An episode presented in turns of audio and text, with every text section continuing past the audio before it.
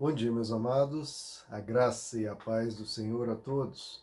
Aqui é o pastor Rômulo Pereira e estivemos juntos ao longo dessa jornada durante a Semana Santa, que culminou no domingo de Páscoa e desde o domingo de Páscoa nós temos explorado né, a, algumas aparições de Jesus neste dia de domingo, né, no dia do domingo da ressurreição.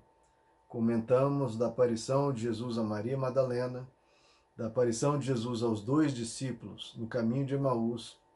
E então a aparição, o último vídeo gravado foi a aparição de Jesus aos dez, que ele diz, Pai seja convosco. Hoje eu quero continuar, estou aqui em Lucas 24, verso 44, em que leio aqui para vocês. Jesus disse, foi isso que eu lhes falei enquanto ainda estava com vocês.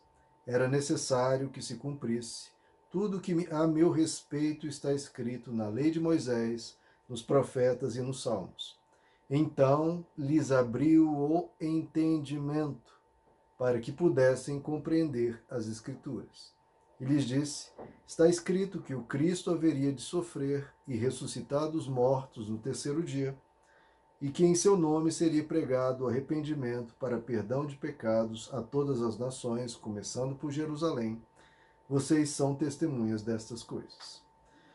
Bom, queridos, novamente, né, porque Jesus também fez isso no caminho de Emaús com dois discípulos, Jesus explica as escrituras aos agora os discípulos principais, os apóstolos. Ele explica as escrituras, diz que tudo que havia nas escrituras aqui, se referindo ao Antigo Testamento, tinha que se cumprir o que estava escrito na lei de Moisés, nos profetas e nos salmos. E Jesus explica tudo isso e diz o texto que ele lhes abre o entendimento para que pudessem compreender as Escrituras. Queridos, veja como isso é crucial. Jesus, no primeiro dia da sua ressurreição, no primeiro dia, ele não fez milagres, fora a ressurreição, claro, ele não começou a realizar milagres ou isso ou aquilo. O foco de Jesus foi abrir-lhes o entendimento para entender, compreender as Escrituras. Então veja como isso é vital na vida de um cristão, como isso é importante entendermos o caráter de Deus, conhecermos o que Deus quer de nós, o que Ele quer realizar nas nossas vidas, o, qual é o, toda a ambiência da nossa vida espiritual, entendermos a nossa relação pessoal com Deus, como lidamos com as nossas emoções, como lidamos com os nossos pensamentos, como lidamos com os problemas do dia a dia, como nos relacionamos com o próximo. Ou seja, basicamente é tudo na vida. Tudo. A gente precisa de uma orientação, queridos. Hoje as pessoas estão totalmente perdidas.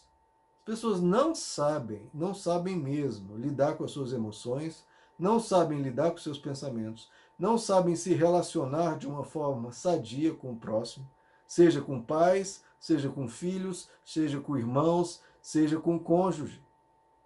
Ou seja, como a vida de uma pessoa pode dar certo se ela não sabe nada disso e, e em geral, o pouco que sabe, sabe errado.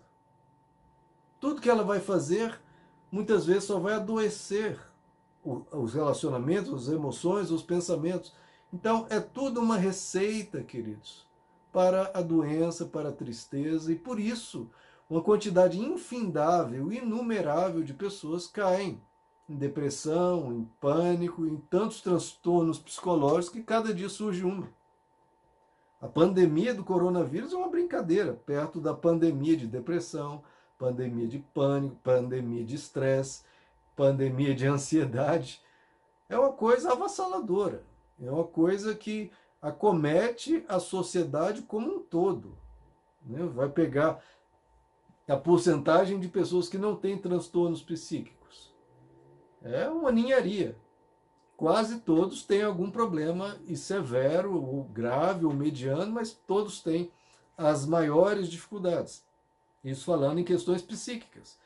E se formos colocar também os relacionamentos, meu Deus, e a vida dela com ela mesma, ela com as suas questões existenciais, ou ela com a sua vida no espírito, a sua, sua relação com Deus. A pessoa também não sabe, porque muitas vezes imagina um Deus que não existe. Imagine um Deus vingativo, um Deus sem paciência, um Deus que abandona, um Deus que lança é, trilhões de pessoas no inferno, um monte de, de barbaridades.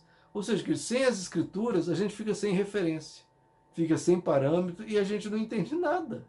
Nada, nem na vida, nem da nossa vida depois daqui, nem dos nossos relacionamentos, não nos entendemos nem a nós mesmos. Olha que loucura. E aí, quando você fala, não, vamos aprender as escrituras, a pessoa acha que isso não tem importância. Como a pessoa. Não, é difícil até conversar com uma pessoa desse tipo. Meu Deus, se você não sabe lidar com quase nada da vida, seja problema, seja até com a felicidade, a pessoa não sabe lidar, não sabe lidar nem com dinheiro, porque vai gastar em, em, em tolices ou vai se corromper querendo mais dinheiro, né, numa busca desenfreada, ou seja, tudo, qualquer parâmetro que você olhar, a pessoa está perdida. Porque não tem um referencial, não tem o que ela olhar para ter um norte. Ela não tem uma bússola. Sem uma bússola, sem um mapa, como é que a pessoa vai chegar aonde ela quer? Né? Se a gente falar aqui, se você não sabe, se eu te falar o nome de uma cidade que você não conhece, fala que, olha, Vá para a cidade e te dou um nome. Se a pessoa não tem nenhuma referência, não sabe nem para onde que ir, nem para onde ir, como é que essa pessoa vai chegar a esse local? Né? Ela vai demorar muito tempo. A gente precisa de uma referência, querido. a gente precisa de algo para balizar as nossas atitudes, nossos pensamentos, as nossas emoções, nossos relacionamentos. A gente precisa algo para nos inspirar, nos aconselhar, nos orientar. Muitas vezes as pessoas vão aos psicólogos e psiquiatras e todos eles fazem o seu trabalho, procuram dar o melhor para a pessoa, ajudá-las. Mas elas têm muitos limites e muitas vezes a sabedoria para o dia a dia, né, como lidar com as emoções, com os pensamentos, precisa de um treinamento. Aí as pessoas vão para os coaches. Todos têm o seu valor, queridos, mas não dá para comparar com o valor da sabedoria divina no Evangelho, nas Escrituras. Jesus não falou, olha, meus discípulos agora vão procurar aquele tal sábio, ou vai procurar tal pessoa que ela tem bons conselhos, e as pessoas têm bons conselhos. É importante a gente é, se nutrir de bons conselhos para a nossa vida. Agora, que conselhos podem ser melhores do que os da palavra de Deus? E não meramente conselhos, é isso que eu quero frisar aqui e chamar a atenção de vocês. Porque muitas vezes as pessoas olham também as escrituras meramente como um, um manual de instruções, ou como um lugar onde eu vou descobrir algum conselho para lidar com tal situação. Isso é ótimo. Isso é um dos papéis, é fenomenal. Mas as escrituras não se resumem a isso. Vai muito além. E eu acho que, inclusive, o principal das escrituras não é isso. O principal é construir uma mentalidade. Isso é essencial, queridos. Né? A gente não está lidando apenas com pensamentos, estamos lidando com o, um passo anterior, o modo de pensar. O modo de pensar é muito mais importante que pensamentos tópicos, eventuais. Porque se você corrige o modo de pensar, mesmo não tendo corrigido pensamentos isolados, corrigindo o modo de pensar, então os pensamentos que vão surgir a partir desse modo de pensar vão já caindo num molde correto, num formato correto, numa direção correta. Então veja, a mentalidade é aquilo a partir do qual seus pensamentos vão surgir. Se você tem uma mentalidade adoecida, mesmo que alguém te dê conselhos, olha, o pensamento certo é esse aqui, for, o, o, o que você precisa pensar é isso aqui, mas a mentalidade dela é toda torta. Então, mesmo é algo quase antinatural, é algo até artificial, aquele pensamento que talvez seja sábio, talvez seja muito bom, mas colocado num arcabouço, num, de uma fonte que só está jogando água impura, água suja. Você fala para a pessoa, olha, você tem que ter essa água limpa.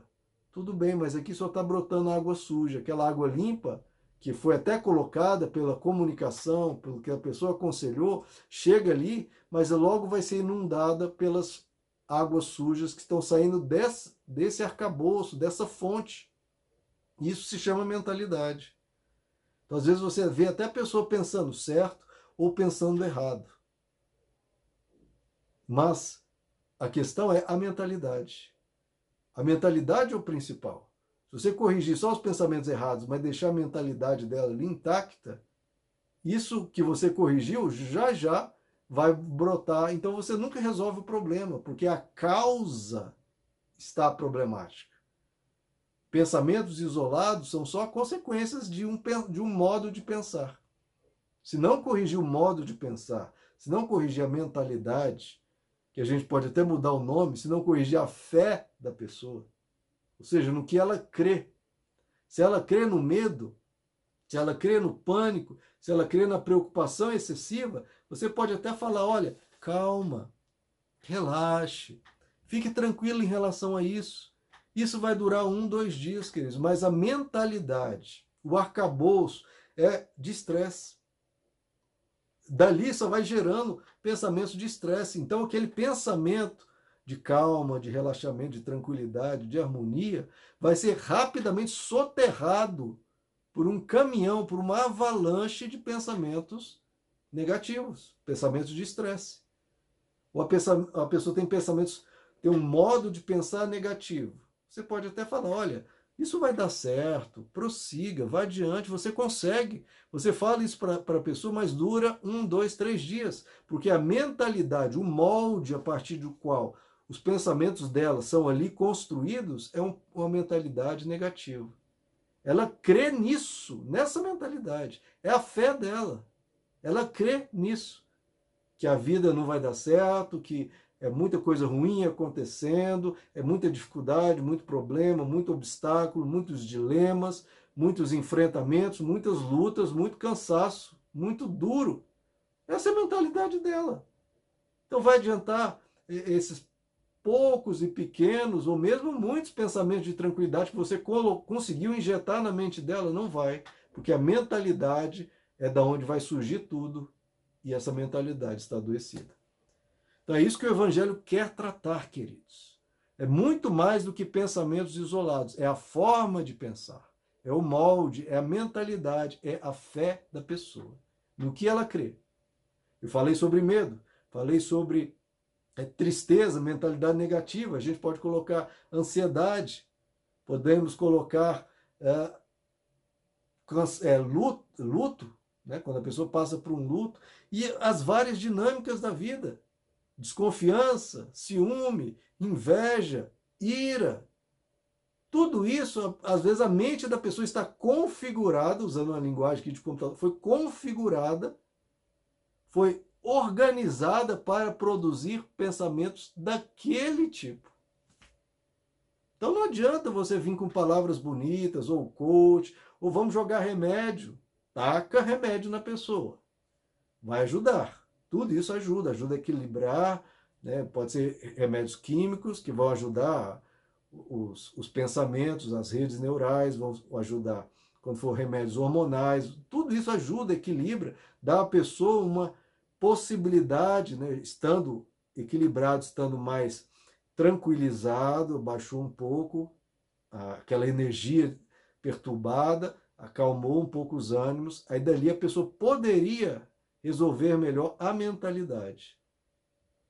Mas se não for tratar da mentalidade, jogue remédio, dê pequenos conselhos aqui e ali, ou muitos que sejam, mas se não for resolvido o molde da onde tudo aquilo surge, não adianta. Não adianta. Isso é, é, é, é óbvio, né, queridos? E se você olhar até de, de maneira neurológica, esse molde, esse arcabouço, a pessoa pensou tanto, por tantos anos, de uma maneira negativa, pegando o exemplo de negatividade. Pode ser estresse, pode ser ansiedade, pode ser tristeza, pode ser o que for. A pessoa sempre pensou daquele jeito. Negativo, negativo, negativo, negativo. O que, que acontece? O nosso cérebro, ele otimiza os pensamentos. Se a pessoa sempre pensa de, um, de, um, de uma forma, a, a, a configuração do cérebro então forma redes neurais, aquilo que era um pensamento solto passa, passa a se tornar algo até mesmo fisiológico. Redes neurais são construídas para facilitar aquele pensamento. já que é aquilo que está recebendo essa direção de só de pensar aquilo, pensar aquilo, pensar aquilo, bom, então vamos o cérebro constrói uma rede neural para facilitar aquele pensamento que a pessoa tanto acolheu, tanto cultivou. É como uma estrada. Né? Tem uma, uma estrada de um bairro para outro. Tem ali um fluxo de carros. Tem ali uma estrada pequena. Mas se o fluxo de carro, por motivo que qualquer que seja, se tornou gigantesco, o que, que a, a prefeitura vai fazer? Vai duplicar ou triplicar aquela estrada. É isso que o nosso cérebro faz de forma fisiológica. Se aquele pensamento está ganhando né, fluxo, o cérebro vai otimizar, vai aumentar né, a, a capacidade e quantidade de redes neurais para aquilo. E aquilo acaba se tornando algo natural da pessoa, de tanto que ela pensou naquilo, de tanto aquilo se tornou algo é, dela. Isso enraizou e formou até redes neurais, se tornou algo fisiológico. Para você ver como esse molde, como a fé da pessoa, porque se ela crê na. Por isso que eu chamo de fé, e é fé. Se a pessoa crê no negativo, é uma fé. Se a pessoa crê no estresse, é uma fé. Se a pessoa crê no medo, ela está crendo nisso. E vai falar pessoa, com uma pessoa que tem essa seita. Uma pessoa que tem uma seita, você pode falar, pode argumentar, pode explicar, pode mostrar dados, pode comprovar, pode, olha aqui, está aqui, olha, estou te explicando, estou trazendo essa pessoa também para falar com você, mas ela está nessa seita, ela está nessa fé. Eu creio no estresse, eu creio no medo. Não adianta você falar que eu estou bem, que eu estou seguro, que vai dar certo, no final eu passo por isso. Não adianta, eu creio nisso aqui. Realmente fica uma coisa sectária, uma coisa fanática. A pessoa crê naquilo. E não adianta. Se você pode trazer mil argumentos, ela vai rebater os mil. Ainda vai trazer outros três mil contra você porque ela crê naquilo. E o cérebro dela está otimizado para raciocinar naquela direção. E você pode vir com um caminhão de argumentos, o cérebro dela vai destruir um por um, porque ela crê naquilo. E o que, que o evangelho vem? ele vem e propõe um novo molde, uma nova mentalidade, uma nova forma de pensar. E a pessoa tem que tomar essa decisão, é uma decisão. Eu vou pensar conforme o Evangelho. Eu quero pensar como Jesus. Eu vejo em Jesus a pessoa mais sensata, mais sadia, mais equilibrada, mais pacificada consigo mesmo, mais harmonizado, mais feliz, mais em paz. Eu quero ser como ele. Então, se vir um determinado pensamento, até aquele que a pessoa está acostumada a pensar sempre naquilo, a pessoa para, não, peraí. E Jesus? Jesus pensaria assim? Jesus pensa assim? Jesus agia assim? Jesus falava assim? Não. Então, pensamento, sei que você está acostumado, você teve foi sempre acolhido, eu cultivei você por anos, sempre dei guarida, sempre concordei com você, sempre dei razão. É isso, amém, amém, pensamento estressante, você está certo.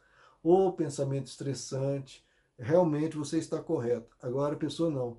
Ela resolveu fazer de Jesus o Deus dela. Ela resolveu fazer de Jesus o molde para o pensar dela. E ela fala: olha, pensamento negativo. Jesus não pensava assim. Então eu não vou acolher mais você, vou acolher Jesus, vou acolher o Evangelho. E a pessoa começa a trabalhar isso e começa a romper com esse ciclo vicioso que esses pensamentos negativos for, formaram. Porque esses pensamentos negativos ou estressantes ou de medo, etc, etc, ele se retroalimenta. Né? O pânico deixa ela com medo, o medo faz ela ter novos pensamentos de pânico, que alimenta o pânico, que aumenta. Então, é uma roda que vai crescendo em velocidade, crescendo em profundidade, crescendo em enraizamento e ficando cada vez mais forte. Esse é o ciclo, é um ciclo vicioso. E você quebra isso com uma decisão. Primeiro, diagnóstico. Realmente estou num ciclo vicioso, estou numa mentalidade de ansiedade. Diagnóstico feito, eu preciso quebrar isso. Por quê? Porque isso está me adoecendo. A pessoa tem que reconhecer, isso está me adoecendo. É como um, um, um alcoólatra. Ele diz: Não, eu gosto de beber, eu adoro beber, eu fico feliz, eu, eu brinco, eu rio, etc. Mas aí ele tem uma hora ele reconhece: Mas eu estou me tornando escravo disso. Isso está me adoecendo psicologicamente, adoecendo meu corpo, meus rins, meu fígado, está adoecendo os meus relacionamentos. Aí a pessoa toma uma decisão. Se eu sei que isso está me fazendo mal, que isso não é sadio, eu preciso romper com isso. Então a pessoa faz o diagnóstico, toma a decisão e começa a dar os passos. Um passo de cada vez, rompendo com aquilo, rompendo com aquele ciclo vicioso. Em termos psicológicos, em termos de relacionamentos, em termos de questões existenciais, em termos da alma. Queridos, o Evangelho. Isso sara, isso cura. Isso aqui é a medicina mais poderosa para a alma humana, porque preenche vazios e realmente gera na alma os benefícios que remédio não pode dar. Que é de você estar bem com você mesmo, de você ter paz dentro de você, de você construir em você uma estrutura para aguentar as pancadas da vida. Você ganha mansidão, você ganha paciência, você ganha domínio próprio, você ganha paz, ganha alegria, ganha bondade, ganha amabilidade, ganha fidelidade, ganha amor. Isso, que eu acabei de falar, essa lista de nove benefícios que você vai receber na medida que você vai mergulhando no, nos ensinos de Deus, isso está escrito, isso é chamado frutos do Espírito. Frutos do Espírito Santo. O quê? Ou seja, o que o Espírito Santo vai produzindo dentro de você. À medida que você passa tempo com ele nas Escrituras.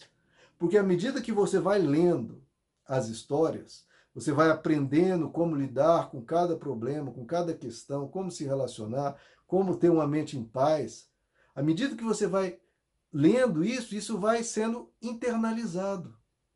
Isso vai sendo eh, digerido pela mente, isso vai sendo armazenado, vai começando a mudar a sua mente. Você começa a ter outros exemplos de vida. Você começa a ter outros pensamentos, vendo o pensamento correto de outros. Então, queridos, isso aqui é essencial. É por isso que Jesus, no primeiro dia, ele ressuscita e já logo começa a derramar as escrituras sobre os seus discípulos, ensinando-os a verdade, e curando os diversos defeitos internos do ser humano. Porque veja só, queridos, é porque nós não vemos. Porque quando é algo físico, você vê uma pústula, vê um inchaço, vê um sangue, vê uma ferida, vê um membro amputado, vê algo é, é, cheirando mal, ou quente, ou frio. Enfim, você vê as coisas. Imagina se a nossa alma fosse visível, talvez a gente estaria vendo agora pústulas terríveis, né, gosmas, né, pus, ou, enfim, estaríamos vendo sangue jorrando. É porque a gente não vê o, o, a destruição que certos pensamentos, e principalmente a mentalidade, o molde do pensar, está gerando em nós. A gente ia ver sangue jorrando. E o Evangelho e Jesus está dizendo: olha, há uma cura para isso. Não é se dopar, não é se entupir de remédios e ficar escravo disso. Tem o seu tempo, tem o seu período, tem a sua necessidade. Mas, por favor, não se limite a isso. Não se limite. Vamos buscar no Evangelho. Se Jesus abriu o entendimento dos discípulos para compreenderem as Escrituras, como você precisa disso, como eu preciso disso, como todos precisam disso. Nossa sociedade está sendo devastada por esse vírus de não saber lidar com as emoções, nem com os pensamentos, nem com os relacionamentos, nem lidar com o dia a dia, nem lidar com os problemas, nem lidar com nada. Estamos sendo devastados por essa pandemia, mas como não é visível, como não está enchendo as UTIs, as pessoas simplesmente estão enclausuradas, sofrendo por dentro, mas Deus está vendo e Deus propõe uma solução, queridos. Vamos mergulhar nas Escrituras. Este canal está procurando oferecer para vocês o, o alimento mais sólido possível, mais honesto, mais sincero que eu posso oferecer a vocês. E vamos trabalhar isso juntos. Nós temos aqui a leitura de um capítulo da Bíblia por dia. Ah, pastor, eu ouvi o capítulo de hoje, não me, aparentemente não acrescentou nada. Mas eu não estou falando de um dia, meu irmão. Você não toma um remédio, né? Um remédio psicológico. Você toma um dia e depois chega para o psiquiatra. Ah, doutor, não funcionou. Eu tomei uma pílula, não funcionou. Irmão, a gente não está falando de um dia. Tratamentos, é um tratamento. Imagine a sua alma que por 10, 20, 30, 40 anos ficou se alimentando de muita sujeira e produzindo e se retroalimentando num ciclo vicioso, ganhando só força e enraizando até em redes neurais. É, é um capítulo no, no dia, um dia só. Não, agora imagine depois de um ano, você lendo todos os dias. Será que não vai produzir resultado? Eu te garanto que vai. Te garanto. E às vezes você está três, quatro, cinco anos tomando os remédios psicológicos. E será que você não tem um ano? Já insistiu cinco anos aí? Será que você não tem um ano que seja? Não estou falando para parar, estou falando para pelo menos dar essa oportunidade, essa alternativa para Deus trabalhar na sua vida. Ler um capítulo por dia da Bíblia. Quanto mais, melhor. E ver aqui as meditações que a gente tem, mensagens, e ir permitindo isso e quebrando as fortalezas. A Bíblia diz que nós temos fortalezas mentais que precisam ser destruídas. E são destruídas pelo poder do Evangelho, pela sabedoria do Evangelho, que vence a nossa estultícia, a nossa tolice. Então se permita receber essa cura. Se permita receber esse benefício do alto. Jesus abriu o entendimento das, das Escrituras para os discípulos. E como a gente precisa disso?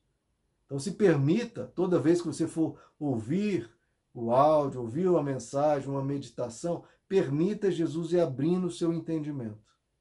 Permita a sua mente ser transformada.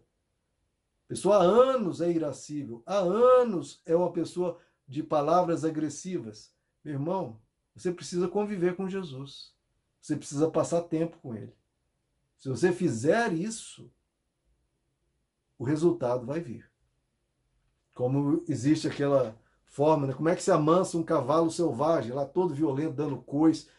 O cavalo é um animal muito forte. O ser humano vai fazer o quê com aquilo? Vai ser muito trabalhoso se tentar um, dois, três, cinco seres humanos.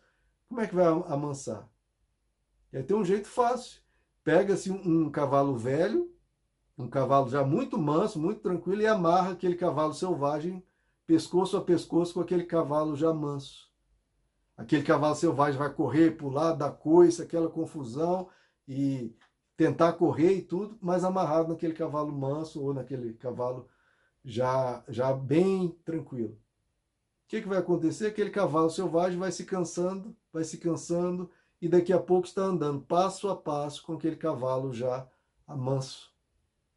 Essa é a proposta de Jesus. Ele quer que você fique grudado nele, você com a sua selvageria, com os seus pensamentos negativos, com as suas dificuldades, com os seus dilemas. Fica grudado em Jesus. Que passo a passo, você caminhando com ele, você perturbado, você ansioso, você estressado, você triste, você desanimado, Vai andando com Jesus. Ele não vai se dobrar. Ele não vai cair na sua tristeza, nem no seu estresse, nem na sua ira. Ele não vai. Então você vai começar se ajustando a ele. Se você ficar grudado nele, você vai começar a caminhar no mesmo passo que ele. Que maravilha, meu irmão. Tem coisa melhor que isso? Você de repente começar a ser cada vez mais parecido com Jesus, porque está caminhando com ele. Eles, eu estou aqui destrinchando para vocês, mesmo se você não tivesse absorvido nada do que eu falei.